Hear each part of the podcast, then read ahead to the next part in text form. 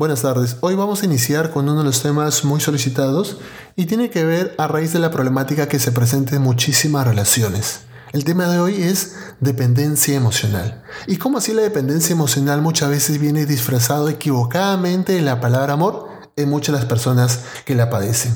Y para esto vamos a preguntarnos un poquito algunas eh, cosas muy importantes, ¿no? Como algunas personas pueden mantener una relación de pareja en donde solamente reciben malos tratos e indiferencia. Es más, donde a veces, pese a toda lógica, ya no se evidencia el amor y sin embargo él o ella hacen todo el esfuerzo por mantener esa relación. Nos preguntamos qué hace que una persona sienta muchísimo temor de alejarse de alguien que a vista de todos ya no la quiere ni la respeta. Esa necesidad extrema de estar al lado de la pareja, pese a todo lo malo que trae, y ese miedo angustiante a perderla, es lo que nosotros llamamos dependencia emocional. Y hoy te vamos a comentar algunas características de cómo se presenta y algunas recomendaciones para poder hacerle frente. La primera característica en la dependencia emocional es que el paciente no tiene una conciencia problemática. No se da cuenta que requiere una ayuda y es por eso que nunca la va a buscar. El paciente, la persona con dependencia emocional, cree que su relación va por un muy buen camino, y si en algún momento la pareja le es indiferente o inclusive hace uso del maltrato, este sea físico o psicológico, es común que la persona con dependencia emocional asuma la culpa. Por ejemplo, si un día su pareja le grita en casa, la persona con dependencia emocional va a tener mil argumentos para justificarla. Puede decir que el estrés del día de repente ha hecho que su pareja se enoje, puede generarse la culpa indicando que eh, tal vez no comprendió las instrucciones y que por eso le hizo renegar a su pareja. O va a justificar de manera general indicando que todas las relaciones de pareja tienen algún tipo de discusión a ese nivel. La justificación va a ser clave en la persona con dependencia emocional porque de esa manera le quita toda responsabilidad a su pareja que la está agrediendo a cada momento, de cualquier tipo, como lo menciono, sea de manera física o de manera psicológica. Otra característica en la persona con dependencia emocional va a ser que siempre su felicidad dependerá de la felicidad de su pareja. Y para conseguirlo, ¿qué va a hacer?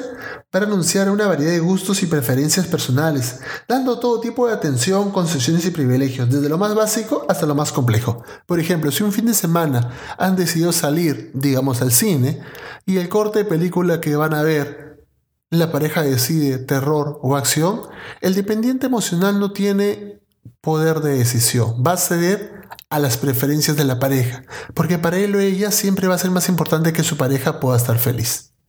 Y esto es lo más simple, porque en lo más complejo puede aprender hasta, hasta llegar a perder oportunidades importantes laborales. Por ejemplo, si el dependiente emocional recibe una promoción, un, digamos, ascenso laboral, y esto le genera incomodidad a la pareja, no va a tener ningún inconveniente en renunciar a dicha oportunidad, pese a lo importante que es un crecimiento laboral, pero lo que va a hacer es una valoración entre su relación, equivocadamente valoración entre su relación y el ascenso.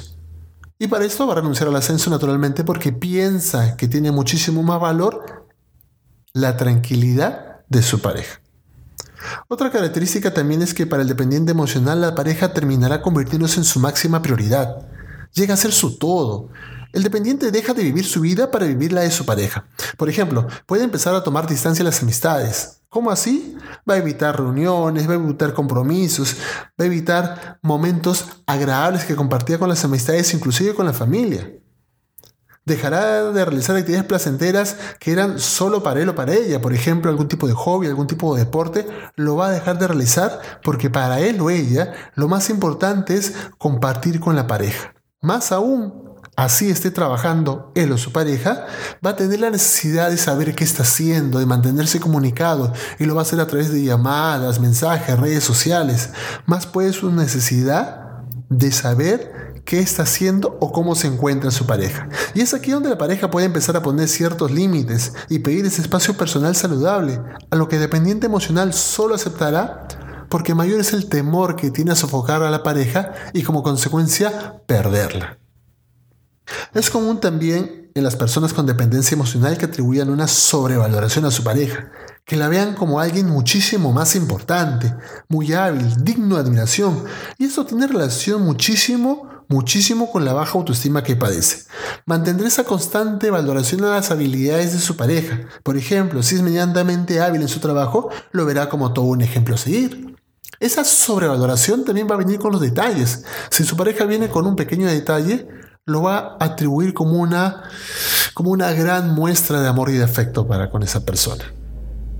Otra característica muy marcada en ese gran temor al abandono o al rechazo de la pareja.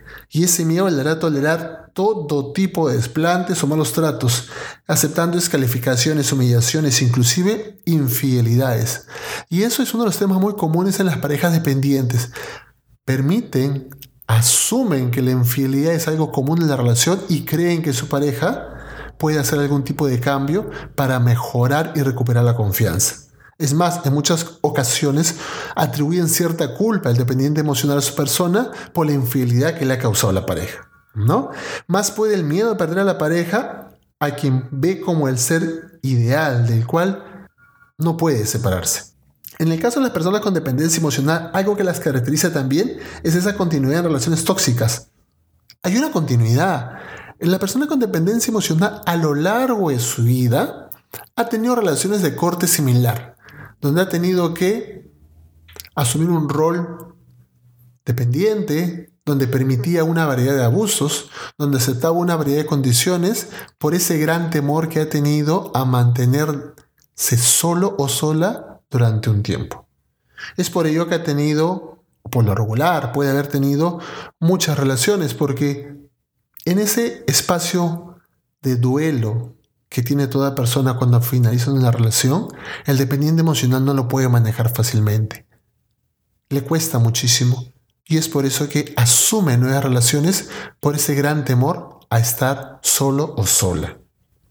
Es por ello que muchas personas, pese a recibir una serie de consejos de amigos, familias, personas importantes, no logran tomar por ninguna manera distancia a esa persona que mantiene una relación dañina, los consejos pueden motivar el cambio. El dependiente emocional puede motivarse temporalmente, pero no lo concreta.